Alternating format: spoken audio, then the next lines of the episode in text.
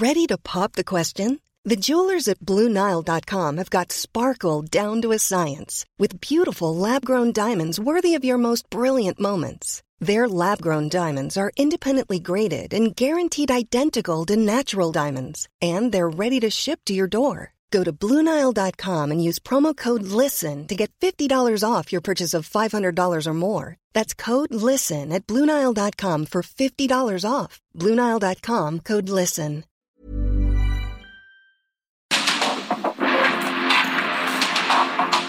El mundo actual no se entendería sin la economía, las finanzas y los negocios. Acompaña a Mario Maldonado, el columnista de negocios más joven y objetivo del periodismo financiero en su programa. Bitácora de negocios.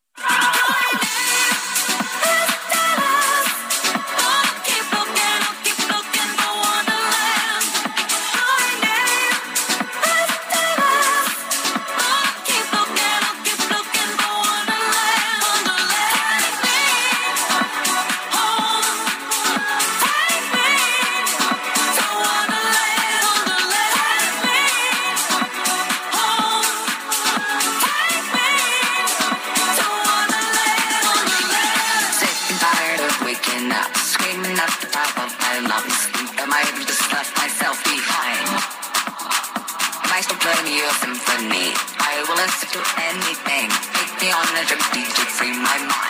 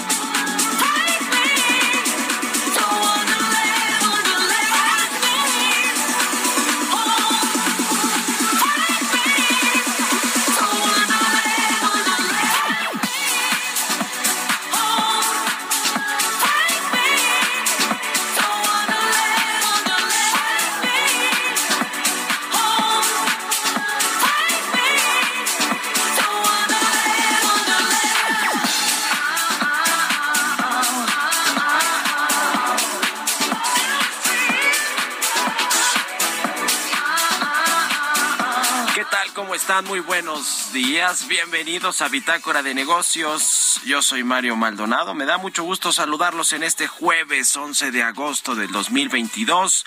Estamos transmitiendo en vivo como todos los días tempranito aquí en la cabina del Heraldo Radio. Muchas gracias por acompañarnos en punto de las 6 de la mañana en estas frecuencias del 98.5 de FM en el Valle de México, aquí en la capital del país. Pero también nos escuchamos en Monterrey, Nuevo León, a donde enviamos también un saludo. Allá nos escuchamos por la 99.7 de FM en Guadalajara, Jalisco por la 100.3. En el resto del país también a través de las estaciones hermanas del Heraldo Radio, en La Laguna, en Oaxaca, en Tampico, en Tehuantepec, Tijuana, Tuxtla Gutiérrez y en Estados Unidos, en el sur de los Estados Unidos. Un saludo también a quienes escuchen el podcast de Bitácora de Negocios. Muchas gracias por sus comentarios. Y comenzamos este jueves con un poquito de música, como todos los días, antes de entrarle a la información. Esta semana estamos escuchando canciones de las divas del pop, según el portal El Corte Inglés. Y esta que escuchamos de fondo es Lady Gaga y la canción se llama Alice. Es una canción interpretada por esta cantautora estadounidense, Lady Gaga, que está incluida en su sexto álbum de estudio, Cromática. Y bueno, pues Lady Gaga, eh, que por cierto ahora eh, se anunció que va a dar vida a Harley Quinn en la película del Joker 2 que va pues eh, que es la secuela de la primera y va a estar disponible en octubre del 2024 esta película de Lady Gaga que ya ha protagonizado otras otras películas también. Bueno, le entramos ahora sí a la información, hablaremos con Roberto Aguilar en breve los temas financieros más relevantes, lo que está sucediendo en los mercados. Eh, le vamos a entrar a este tema. Estados Unidos reporta la inflación menor a la esperada en los mercados y bueno, pues suben las bolsas. Menor inflación es bienvenida, pero todavía está muy lejos de la victoria, dice la Reserva Federal. Y en México el Banco Central llevará la tasa de referencia a un máximo histórico de 8.5% y se da a conocer esta decisión de la Junta de Gobierno del Banco Central eh, mexicano.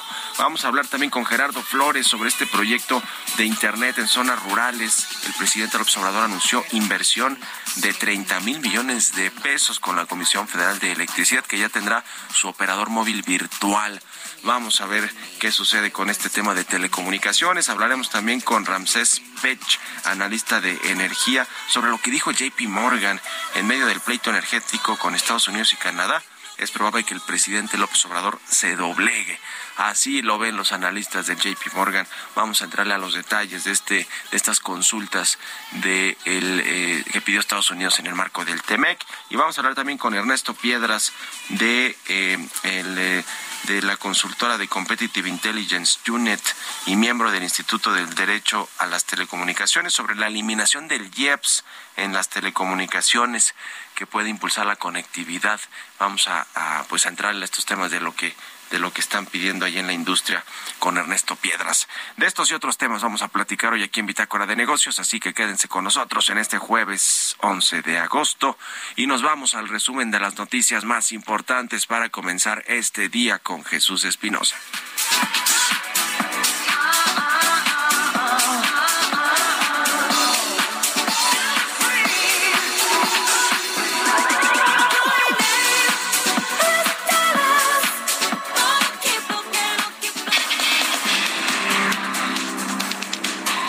Gabriel Llorio, subsecretario de Hacienda, señaló que la responsabilidad de contener y mantener estable la inflación en el país es el Banco de México y que el paquete contra la inflación y la carestía que presentó el presidente Andrés Manuel López Obrador en mayo pasado solo es una ayuda complementaria. Tras expresar su confianza en los cuatro puntos que pesan sobre México en la solicitud de consulta de Estados Unidos y Canadá, se diriman en el panel de controversias del TEMEC y no lleguemos a un escenario catastrófico de imposición de aranceles a las exportaciones mexicanas, el presidente de la Coparmex, José Medina Mora, reveló que la creciente inseguridad en el país ha impedido la llegada de nuevas inversiones. Según datos de la Secretaría de Hacienda, los créditos fiscales de grandes contribuyentes registraron 21% de aumento en su comparación anual a junio, que ha generado una obligación de pago al Estado por 448.833 millones de pesos. Este miércoles la calificadora Moody's modificó la perspectiva del sistema bancario de México desde negativa a estable. Señaló que esto obedece a que los fundamentos financieros del sector se encuentran sólidos a pesar del débil crecimiento económico. De acuerdo con los datos publicados por la Oficina de Estadísticas Laborales, la inflación de Estados Unidos se tomó un respiro en julio al situar su tasa interanual en el 8.5%, seis décimas menos que en junio. Con respecto al mes anterior, los precios de consumo se mantuvieron estables principalmente por la caída de los precios de la gasolina, que fue del 7.7% en julio.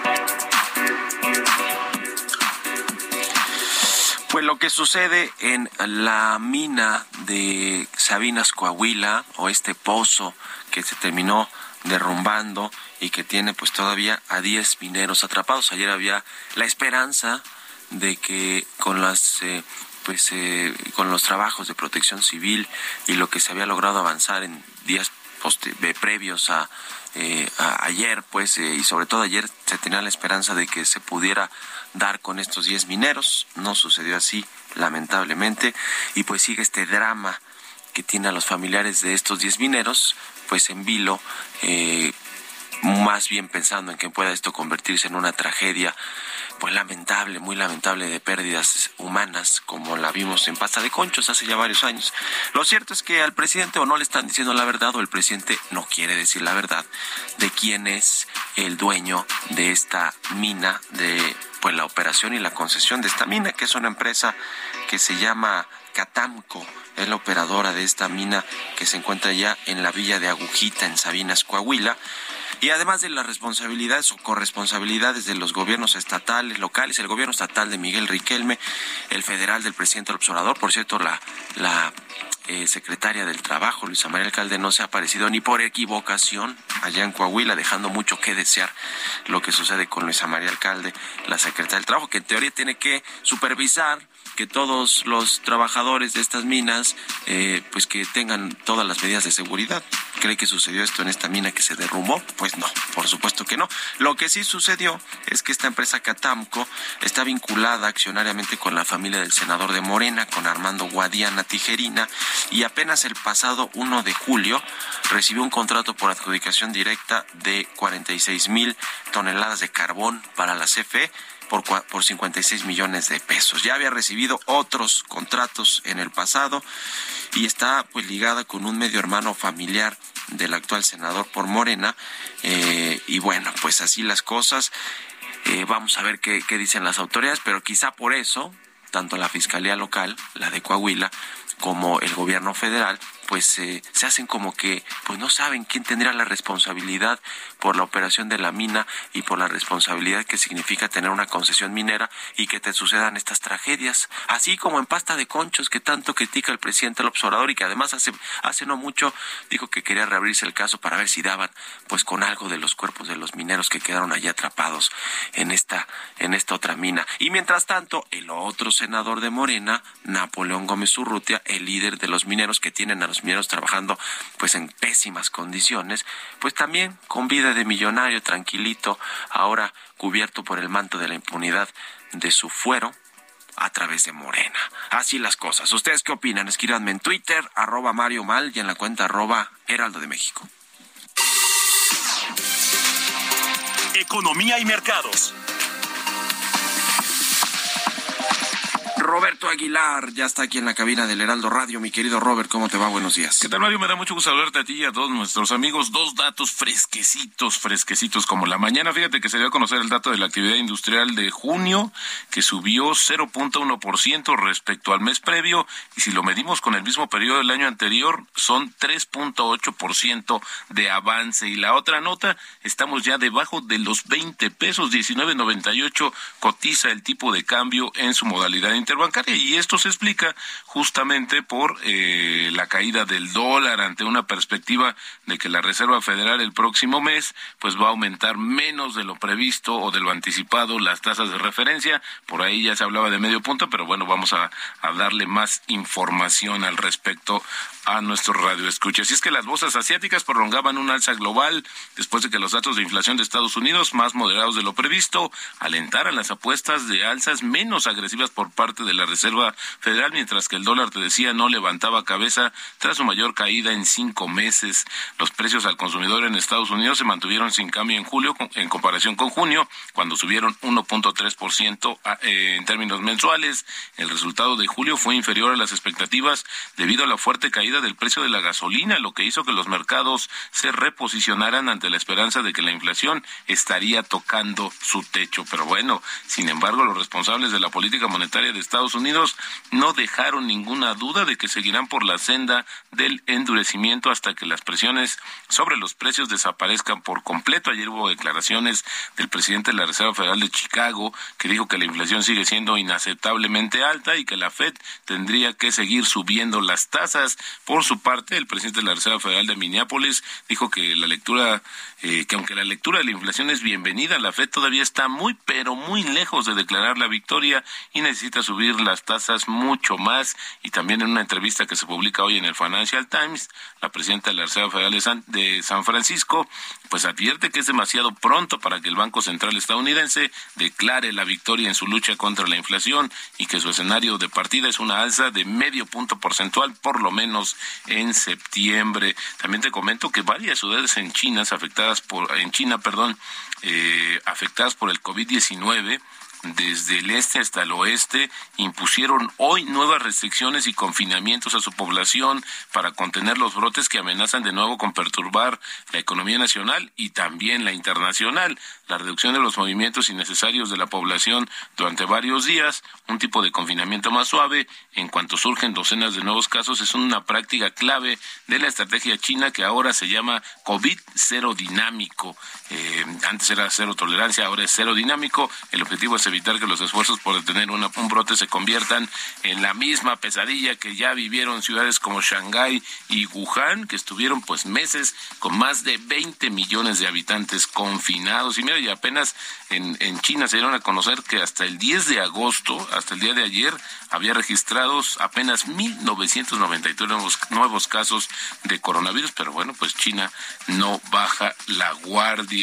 También te comento que las maniobras militares de China en torno a Taiwán han llevado a los representantes del gobierno de Estados Unidos a recalibrar su postura sobre si eliminar algunos aranceles o imponer potencialmente otros a China, de acuerdo con fuentes familiarizadas, justamente que fueron consultadas por la agencia Reuters. El presidente Joe Biden no ha tomado todavía una decisión al respecto, según las fuentes. Su equipo ha estado analizando por meses varias formas de aliviar los costos de los aranceles impuestos a las importaciones chinas durante el mandato de su predecesor, Donald Trump, mientras trata de frenar la inflación, pero con este alivio quizás por eso justamente se está repensando. También te comento rápidamente, María María, Walt Disney superó a Netflix con un total de 221 millones de suscriptores de streaming.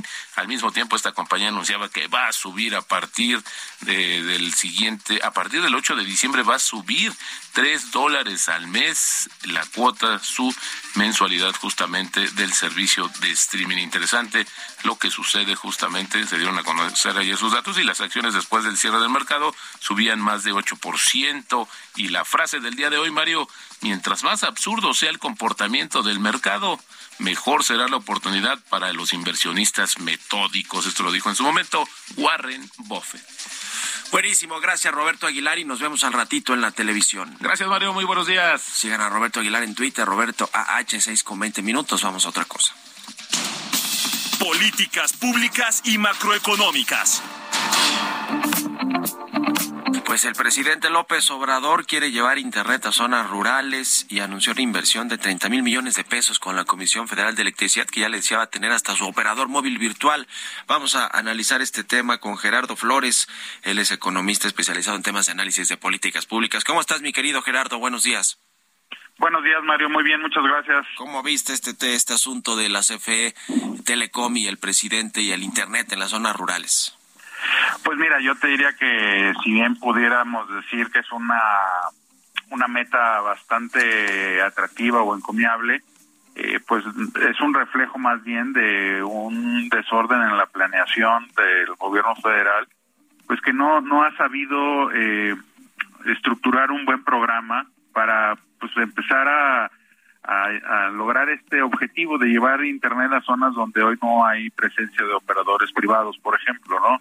Eh, por ejemplo, estamos hablando de la, de la empresa, la subsidiaria de CFE, en este caso CFE Telecom Internet para Todos, que fue creada en 2019. Hay, ya van tres años que el Congreso Federal le ha estado aprobando recursos por cerca de 20 mil millones de pesos en total.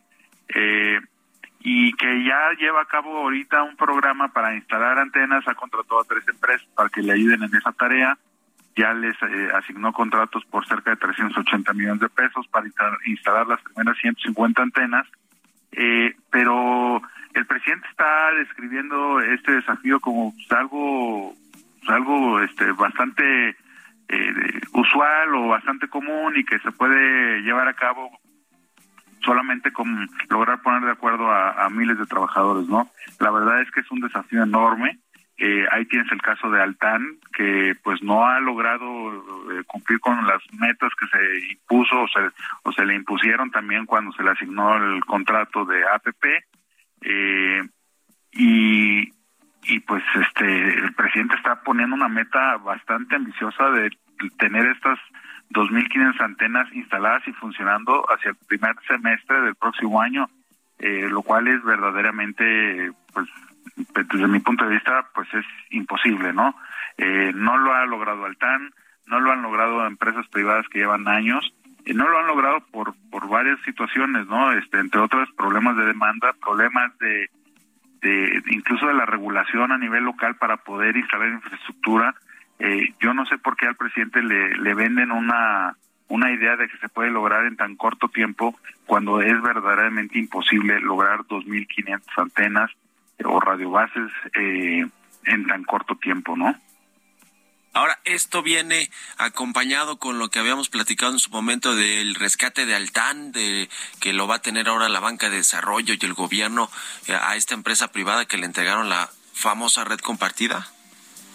Pues sí, es lo que, mira, ahí lo que veo por una declaración del presidente también es que él ya apuesta que Altán fracasó.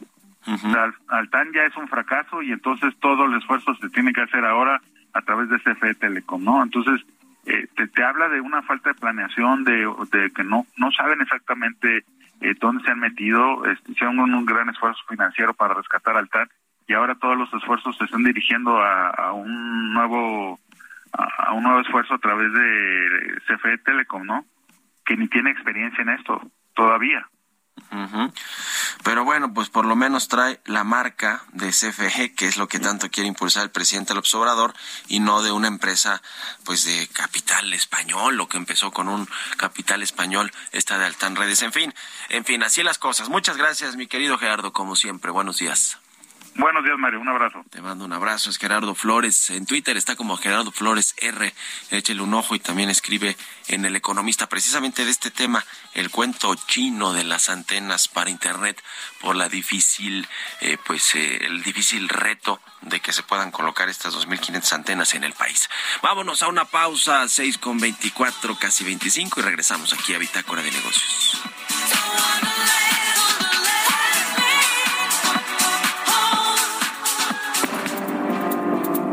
Momento continuamos con la información más relevante del mundo financiero en Bitácora de Negocios con Mario Maldonado.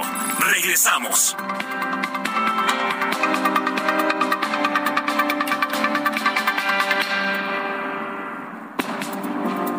Estamos de vuelta en Bitácora de Negocios con Mario Maldonado.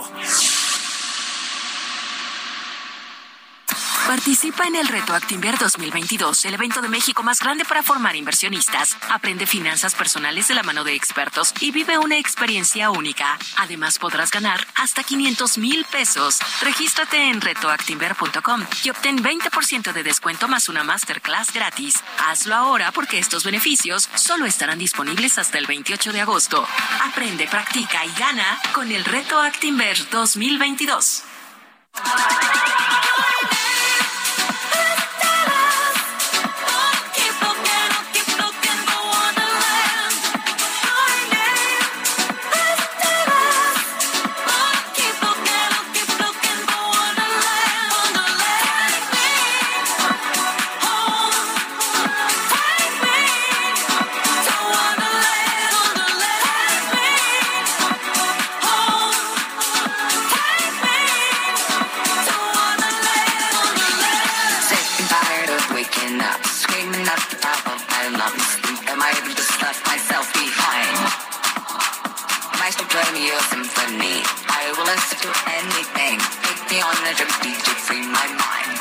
Ya estamos de regreso aquí en Bitácora de Negocios. Son las 6 de la mañana con 30 minutos, tiempo del centro de México, y regresamos escuchando un poquito de música. Antes de irnos con la segunda parte de la información, estamos escuchando a Lady Gaga. Se llama Alice esta canción y la escuchamos a propósito de que esta semana hemos puesto canciones de las divas del pop según el portal El Corte Inglés y es el caso de esta de Lady Gaga que le decía que va a protagonizar y se anunció estos días la película Joker 2, va a coprotagonizar eh, y va a darle vida a Harley Quinn en esta película que se estrena en el 2000, hasta el 2024 todavía falta en octubre, pero bueno, pues ya, ya se anunció y seguramente también el, el soundtrack de esta película será de Lady Gaga. Bueno, vámonos al segundo resumen de noticias con Jesús Espinosa.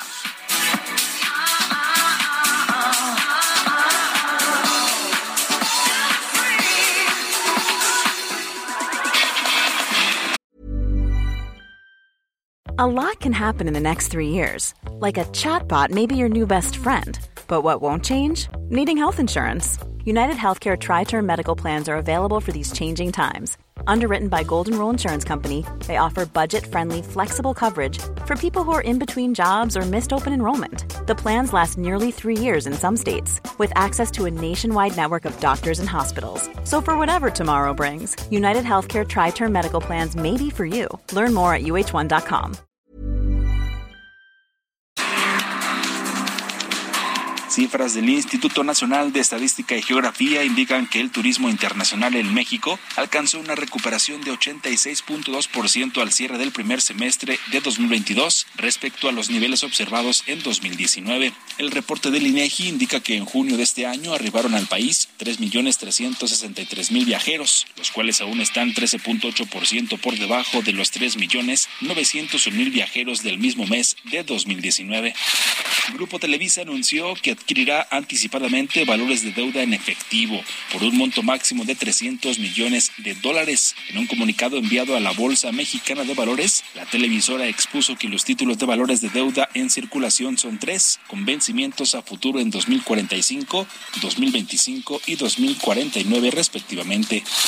La Sociedad Hipotecaria Federal informó que de enero a junio de este año, la vivienda en México se encareció 7.9% comparado con el mismo periodo de 2021. Esto por un escenario de bajo crecimiento y alta inflación, donde el promedio de las casas habitación se ubicó en 1.502.000 pesos. La empresa Fomento Económico Mexicano, dueña de las tiendas OXO, informó que fueron incendiadas en forma total y parcial 25 de esos establecimientos en el estado de Guanajuato. Detalló que los ataques ocurrieron en contra de 20 OXOs ubicados en Irapuato, 3 en Celaya y 2 en León.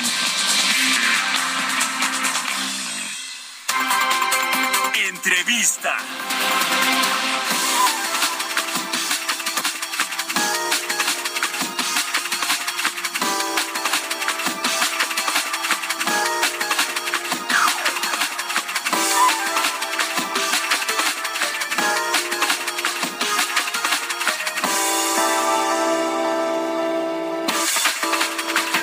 Y bien, ya le platicaba sobre este análisis del el banco de inversión JP Morgan con respecto a las consultas, a los posibles paneles de controversias, al pleito entre Estados Unidos y Canadá contra México por pues eh, discriminar, eso es lo que acusan estos dos países a las, sus empresas con los cambios que se han hecho en el sector energético mexicano, en la política de electricidad y de hidrocarburos, pero sobre todo la de electricidad, eh, además de que pues México está yendo en sentido contrario en lo que tiene que ver con la eh, pues eh, puesta en marcha de más eh, generadoras de energías limpias, esta transición energética que muchos países y el mundo está experimentando, bueno, México parece que va en sentido contrario.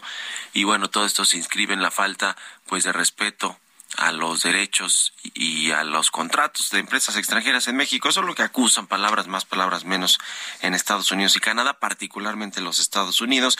Y le decía que JP Morgan, pues dice que es muy probable que el presidente López Obrador se doblegue, así lo dice con esa palabra, porque hay demasiado en juego para la economía mexicana y el TEMEC, este acuerdo comercial. Vamos a analizar el tema con Ramsés Pech, él es analista del sector energético. ¿Cómo estás, Ramsés? Buenos días. Buenos días, Mario. ¿Cómo estás? Te mando un saludo. ¿Qué te parecen estos, eh, estas consultas que eh, pues se llevan a cabo para tratar de dirimir las diferencias antes de que lleguen a los paneles de controversias, que yo creo que van a terminar ahí estas diferencias y quizá México las traiga de perder. ¿Cómo, cómo estás viendo todo desde que se hizo el anuncio por parte de la representación comercial de Estados Unidos de estas consultas? Bueno, qué bueno que comentas sobre estos puntos porque lo que se está comentando hoy en día por parte de la administración y sobre todo que están basando en el capítulo 8, donde Estados Unidos y Canadá reconocen la soberanía de México que México es el único que puede sacar los, los hidrocarburos del subsuelo, tanto líquidos como gaseosos, existe un error de percepción porque Estados Unidos no está reclamando eso. Y lo voy a resumir esto, Mario, ¿qué es lo que está reclamando? De acuerdo a lo que la, la parte de los representantes de la de Comercio de Estados Unidos, Catherine ahí dio en su momento, y son cuatro puntos principales. El primer punto que están diciendo ellos es que el SENACE está siendo obligado a despachar la electricidad de la Comisión Federal de Electricidad y eso no da un piso parejo para todas las empresas del mercado con la nueva ley eléctrica que está vigente hoy en día y que se firmó el tratado con base a esta ley. Ese es el primer punto. El segundo punto es que están reclamando que la Comisión Reguladora de Energía no ha tenido en tiempo y en forma los permisos referentes a la generación de electricidad tanto eólica como solar, centro de almacenamiento, estaciones de servicio y los permisos de importación y exportación. Eso es el segundo punto que está reclamando. El tercer punto que está reclamando Estados Unidos es que en México, si te has de recordar, la Comisión Reguladora de Energía amplió el tiempo de utilización del diésel de bajo azufre. Y, y el cuestionamiento que se está haciendo Estados Unidos es, si nosotros queremos tener una mejor calidad de aire, México, ¿qué está haciendo? Debido que en Canadá y Estados Unidos todos los combustibles que utilizan los motores a base de diésel utilizan diésel como lo valga la redundancia, de bajo azufre, menos de 15 partes por millón, y en México solo se está produciendo y se está, se está teniendo no más del 27% del total de la demanda de diésel, que es de 400 mil barriles. Y el último punto, Mario, que está reclamando Estados Unidos es, tú no puedes obligar a mis empresas a que yo solo le venda a la Comisión Federal de Electricidad y a Pemex el gas natural, porque el mercado en la región de Norteamérica, donde está el Tratado de Libre Comercio, se fundamenta en un libre comercio y sobre todo una libre transacciones económicas. Esos son los cuatro puntos que están reclamando y no hay más que esos cuatro puntos más. Pues sí, son esos puntos que tienen más que ver con el sector eléctrico que con el de hidrocarburos, que efectivamente eh, pues ya incluso al otro día en la mañanera pusieron lo que supuestamente se, se firmó y dice eh, uno de los de los capítulos de, del TEMEC del sector energético particularmente con respecto a los hidrocarburos que son propiedad de la nación y que y que tiene México la soberanía para poder eh, dirigir su política en, en, esta materia. Pero bueno, Loto se trata de temas de contratos, de respeto a los a los contratos, al, al Estado de Derecho y todos estos asuntos que son un poco más legales y por eso van a acabar en el, en el tema de los paneles de controversias que si bien eh, digamos se van a revisar con lupa los los capítulos, los artículos que se firmaron en el TEMEC pues tiene que ver con un asunto de legalidad, ¿no? Que, creo que va por ahí más, más el tema, ¿no? Es decir, no tanto de percepción o de, eh, digamos, yo creo que tengo la soberanía para dictar mi política energética, porque esa sin duda la tiene México, pero no sobre los derechos de las empresas, por lo, por lo tanto se convierte en un tema eminentemente legal, ¿no, Ramses? Sí, y creo que ha dado un, un punto muy importante, Mario, porque a ver, este es, un, este es un acuerdo comercial en donde hay términos y condiciones desde el punto de vista legal y sobre todo de un peso comercial no es un tratado de, ideología o de política, es un tratado en que cuando uno hace un contrato, lo firmas términos y condiciones y tienes que cumplirlo y hay ciertas cláusulas que si no cumples hay sanciones. Y lo que dice JP Morgan, de, doctor, lo que tú estás diciendo, sí le va a salir caro porque si me voy en solo en el sector energético, de acuerdo a un estudio que hizo la Agencia Internacional de Energía, te quiero comentar lo siguiente, mira, en el mundo, en el 2022 se pretende invertir alrededor de más de 2.391 mil millones de dólares. En el, el TEMEC, de toda esta inversión que te acabo de decir, representa casi el 20% del total de esta inversión a nivel mundial en 2022. Quiere decir que entre Estados Unidos, Canadá y México se invierten alrededor de 476 mil millones de dólares. Estados Unidos va a invertir alrededor entre 300 y 320 mil millones de dólares en el mundo, en, en, esta, en esta región. Y Estados Unidos solo representa el 13% del total de la inversión. Y aquí me llama un punto muy importante en referente a lo que estás comentando. El domingo pasado se firmó la ley por parte del Senado de la parte de, de la ley de, inflación que firmó el, que ya por firmar el presidente Biden en, en unos días, y en la cual reza, en la página 1495 de esta ley, dice que los carros eléctricos pueden ser importados o traídos de, ya ensamblados en su totalidad de otros países. Esto significa que pueden venir de Europa, de México o donde estén los carros que cumplan con las características principales. ¿Esto qué significa, Mario?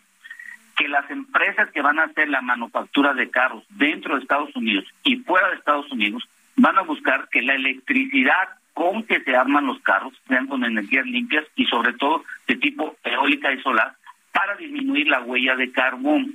Entonces, en México, como tú bien lo comentas, es un, es un punto de vista tratado importantísimo no solo en el sector energético, sino también en el sector agrícola y de toda la índole manufacturera, que hoy depende mucho México, sobre todo para las exportaciones, que principalmente es la manufactura de carros.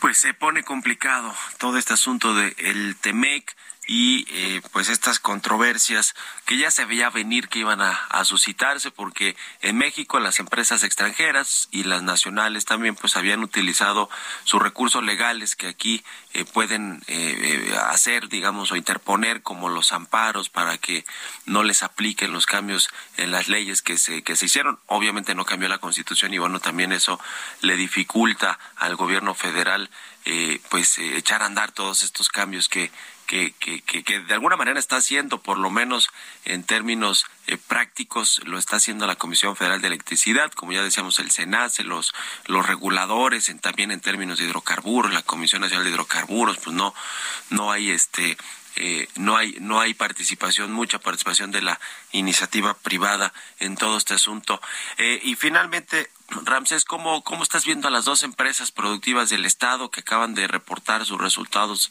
financieros del primer semestre del año, el cierre del segundo trimestre. ¿Qué te pareció lo, lo, lo, lo, que, lo que dijo Pemex, los datos de Pemex y de la Comisión Federal de Electricidad? ¿Qué rescatas de, de sus recientes reportes financieros? Bueno, primero que la Comisión Federal de Electricidad tiene un gran reto, porque acuérdate que el año pasado, quitando el mes de febrero, que fue algo atípico, el precio del gas natural valía más o menos 3 dólares el millar de BTU. Hoy está fluctuando entre 7.5 y 8.5. Entonces, lo que está sucediendo es que el precio de la materia prima está aumentando y va a necesitar una mayor cantidad de dinero para poder subsanar los costos de la generación de la electricidad. Recuérdate que en México el 60% de la electricidad la generamos con gas natural. ¿Y eso qué me conlleva? Que tiene que darle más dinero la Secretaría de Hacienda Crédito Público al subsidio. En el balance financiero de Pemex podemos observar que dice en ingresos de la parte de subsidios. Es decir, si no tuvieran esa cantidad de subsidios que se está dando, que es alrededor ahorita de al primer semestre de 40 mil millones de pesos, que yo espero que vaya como 90 o 95 mil millones de pesos este año, imagínate cómo estaría en la Comisión Federal de Electricidad. Y en Pemex, creo que algo muy importante que hay que dejar muy bien recalcado. Pemex es rentable a su utilidad bruta hasta las operaciones. Ya después de las operaciones ya empieza el problema de la parte financiera. Pero fíjate, este último semestre fue algo muy importante que se está confirmando. El negocio de Pemex no son las estaciones de servicio, no es la marca. El negocio de Pemex es la venta de, de los combustibles en las terminales de almacenamiento. Entre la venta de gasolina, diésel, más o menos representan entre el 45 y el 55% del total de los ingresos. Si a esto la uno, la parte de exportación de crudo casi llega a este valor al 70% de los ingresos. Es decir, la mayor cantidad de ingresos de rubros es la exportación de crudo, la venta de gasolina y de diésel, que representan la mayor cantidad de ingresos. He ahí el gran reto, cómo poder ahorrar en los costos operativos que se mantengan para poder ampliar este margen que ha sido ayudado principalmente por el incremento del precio del barril. Pero ya vimos que el precio del barril en los últimos 15 días ya, ya ha bajado y espera que se pueda mantener la mezcla mexicana entre 85 y 90 dólares en función de lo que estamos viendo en los datos macroeconómicos y sobre todo las cuestiones geopolíticas que estamos viendo hoy en día en el mundo. Pues ahí está el tema y el análisis. Muchas gracias, como siempre, Ramsés Pech, eh, por tu por tus comentarios aquí en Bitácora de Negocios del Heraldo Radio y muy buenos días. Gracias, que tengas una un buen día. Igualmente, para ti, 6 con 45 en puntito, vámonos con las historias empresariales. Historias empresariales. Y bueno, pues con todo y todo, las empresas, algunas extranjeras, sí están anunciando inversiones en México. Y es el caso de la empresa china Manhua, que va a invertir en Nuevo León 200 millones de dólares para ampliar sus instalaciones en el estado y ofrecerá además ocho mil empleos nuevos. Vamos a escuchar esta pieza que preparó mi compañera Giovanna Torres. La empresa china Menhua México anunció una inversión de 200 millones de dólares para ampliar sus instalaciones en Nuevo León. Menhua es fabricante y minorista número uno de sofás reclinables en China. En Nuevo León produce sofás reclinables y sus componentes tales como motores, mecanismos y espuma. El gobernador del estado, Samuel García, y el CEO en México de la compañía, Bill Chan, colocaron la primera piedra de la ampliación de la nueva planta en Salinas Victoria, que tendrá una superficie de 200 mil metros cuadrados y ofrecerá hasta 8 mil empleos. El gobernador dijo que Nuevo León es el mejor lugar para invertir, destacando que ocupa el tercer lugar de América Latina en materia de inversión extranjera y que estas inversiones de 200 millones de dólares equivalen a más de 4 mil millones de pesos. Por su parte, el secretario de Economía de la entidad, Iván Rivas, indicó que las compañías extranjeras encuentran en Nuevo León el personal técnico y profesional más capaz del país. El CEO de Manhua México agradeció el apoyo del gobierno de Nuevo León y de todos los niveles de gobierno para la instalación de la empresa asiática en esta región de la República Mexicana. Cabe destacar que la compañía prevé invertir otros 100 millones de dólares en un lapso de 3 a 5 años para la construcción de otra planta. Para Bitácora de Negocios, Giovanna Torres.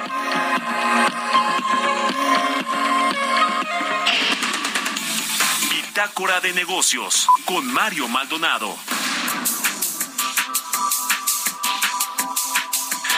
Y bueno, pues en, en, septiembre, el próximo mes, el 8 de septiembre, se va a presentar el paquete económico del de 2023 en el Congreso de la Unión. La Secretaría de Hacienda va a hacer lo propio para eh, pues entregar al Congreso de la Unión este presupuesto, este paquete económico en general que se que se bueno, se, se va a ir ajustando de ahí hasta diciembre.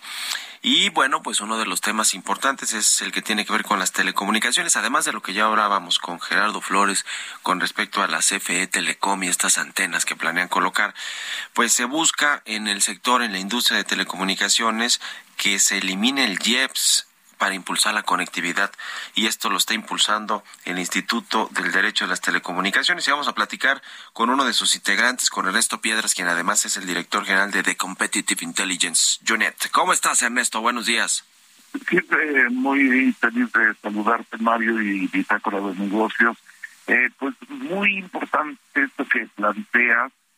Mira, todos los sectores argumentan ser importantes, pero si uno nos ha dejado claro en este empujón digital que ha significado la pandemia y que es muy importante es el de la conectividad, porque hoy es el vaso comunicante por el que trabajamos, estudiamos, descargamos cultura, información, entretenimiento, socializamos y resulta que no todos los mexicanos, como tú conversaste con Gerardo Flores, no todos los mexicanos estamos conectados y no todos estamos conectados en la misma capacidad de velocidad, de calidad, de eh, estabilidad de la señal. Y la constitución desde hace ya casi una década nos consigna, es un derecho básico, es un derecho fundamental del ciudadano. Entonces, eh, la opinión que tenemos desde el INDET es que los legisladores tienen frente a sí una oportunidad histórica de construir lo que proponemos desde el IDET sea una política fiscal para la conectividad.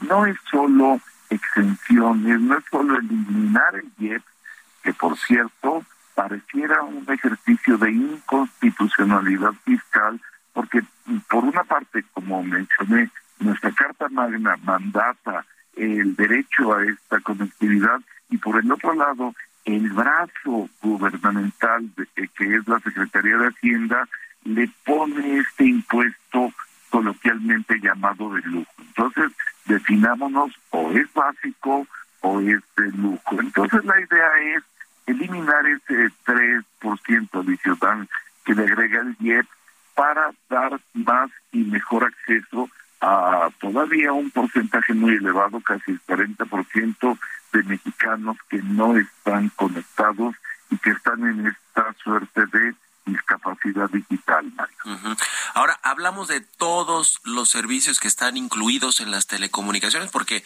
a ver, yo recuerdo y, ha sido, digamos, un, eh, una solicitud de la industria que lo que tiene que ver con las concesiones, por ejemplo, ¿no? Eh, que, que se pagan muchos impuestos y luego pues se hace anticompetitivo todo el asunto, pero estamos hablando de todos los servicios, Ernesto, ¿de qué particularmente? Mira, el Internet, si lo contratas por sí solo, no está siendo grabado, eh, sea fijo o sea móvil, sea el Wi-Fi que tenemos en casa o la navegación que hacemos por celular. Pero las telecomunicaciones de voz, de otro tipo de servicios fijos y móviles, sí tienen ese jet adicional. Cuando se nos empaqueta el Internet cuando contratamos tele de paga con datos, con voz, con línea fija, línea móvil, hay ahí un margen de 30% de ese empaquetamiento que no va siendo grabado, pero el resto, el 70%, sí lo es y es muy oneroso y eh, hay segmentos de la población que lo pueden cubrir, que tienen la necesidad, pero tienen el ingreso y, y lo pagan. Pero hay grandes grupos de la población y la base de la pirámide a quien sí le resulta excluyente. Entonces, es un impuesto regresivo, le impacta más a quienes menos recursos tienen y en consecuencia va contra la teoría fiscal de, de la construcción de uno de estos impuestos. Entonces, sí es muy, muy importante. Hoy mucha gente dice las telecomunicaciones, hablar por teléfono es de lo que ya menos hacemos. Lo que hacemos es navegar. Entonces, se debe liberar este tipo de recursos. Y te voy a dar un dato. Fíjate qué importante ha sido la navegación, que durante la pandemia eh, el grueso de la población en México hemos migrado a tener equipos inteligentes, smartphones, que en la industria se llaman de gama media y alta. Dos de cada tres equipos eran gama baja, poca capacidad de memoria, procesamiento, eh, batería, resolución de pantalla, megapíxeles. Antes de la pandemia, dos de tres eran gama baja. Hoy, 75% son de gama media y alta. hemos hecho un esfuerzo presupuestal financiero para tener mejores equipos y en estimamos que con la eliminación del IEP, este 75.3% de equipos ya de buena calidad ascendería todavía al 85% del total. Entonces, sí hay efectos previsibles muy positivos para la población, insisto, sobre todo de la base de la pirámide. Pues bueno, ya veremos cómo eh, pues evoluciona esta solicitud que, que hacen ustedes, que plantean ahí en el IDET y en general, bueno, pues yo creo que coincide toda la industria en que, en que no les cobren el IEPS y eso permitiría ampliar la oferta de servicios, mejorar la calidad y, y sobre todo lo que quiere el presidente del observador, que es que los mexicanos todos tengan acceso a Internet y a telecomunicaciones, a servicios de telecomunicaciones. Ya lo veremos y lo platicamos aquí, mi querido Ernesto. Te agradezco estos minutos para el Heraldo Radio aquí en Bitácora de Negocios. Seguimos con el tema, querido Mario. Un saludo a la audiencia. Igualmente, que estés muy bien. Pues ya con esto nos despedimos. Muchas gracias por habernos acompañado este jueves aquí en las noticias en Bitácora de Negocios y más bien nos vamos a las noticias en la mañana al canal 8 de la televisión abierta. En estas frecuencias se quedan con Sergio Sarmiento y Lupita Juárez y nosotros nos escuchamos mañana tempranito en punto de las 6. Muy buenos días.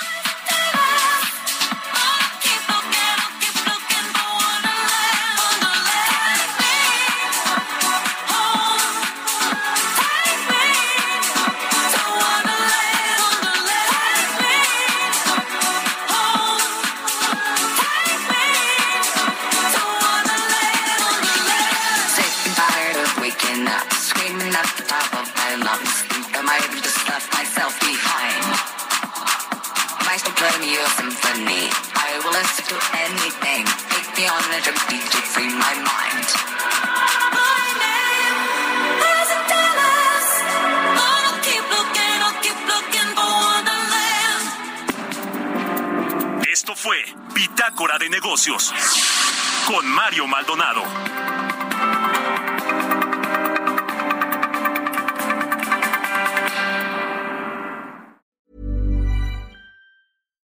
Deserves the best, and there's no better place to shop for Mother's Day than Whole Foods Market. They're your destination for unbeatable savings, from premium gifts to show-stopping flowers and irresistible desserts. Start by saving 33% with Prime on all body care and candles. Then get a 15-stem bunch of tulips for just $9.99 each with Prime. Round out Mom's menu with festive rosé, irresistible berry chantilly cake, and more special treats. Come celebrate Mother's Day at Whole Foods Market.